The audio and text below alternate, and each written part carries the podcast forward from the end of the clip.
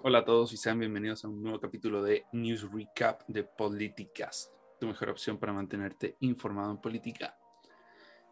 Eh, vamos con las noticias nacionales, en donde la segunda vuelta de los gobernadores se realizará el domingo 13 de junio y en donde 13 de las 16 regiones del país votarán.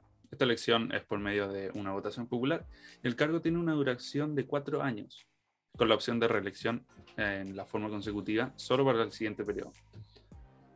Por otro lado, el presidente Piñera promulga la ley que posibilita extender el postnatal de emergencia por tres meses.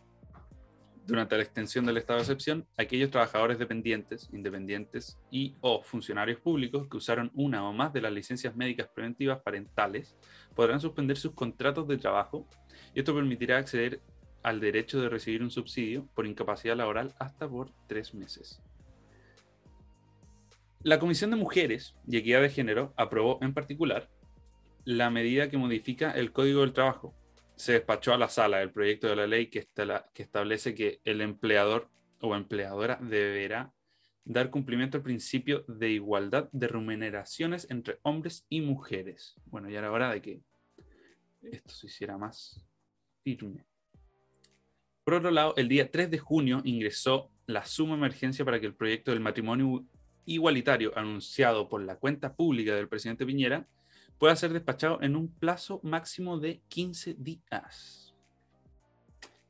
Y ahora con noticias internacionales. En México se utiliza un semáforo epidemiológico para determinar el nivel de alerta mediante el número de personas hospitalizadas. La capital reduce el mínimo de alerta por COVID y se encuentra en la ocupación hospitalaria de la pandemia del 7.1%, es decir, que permite pasar del color amarillo a verde. En Perú, los peruanos podrán votar por la segunda vuelta de las elecciones presidenciales de su país. Aunque residan en una comuna en cuarentena, deberán, deberán llevar consigo el DNI, la cédula chilena y una impresión o bien una captura de pantalla local de votación. Si es miembro de mesa, deberá llevar su credencial para votar en nuestro país. Estados Unidos donará 80 millones de vacunas, cuyo fin es ser distribuida en regiones como América Latina, y el Caribe, el sur y sureste de Asia y África. Sin embargo, se excluyó a Venezuela del plan de donación de vacunas contra el COVID.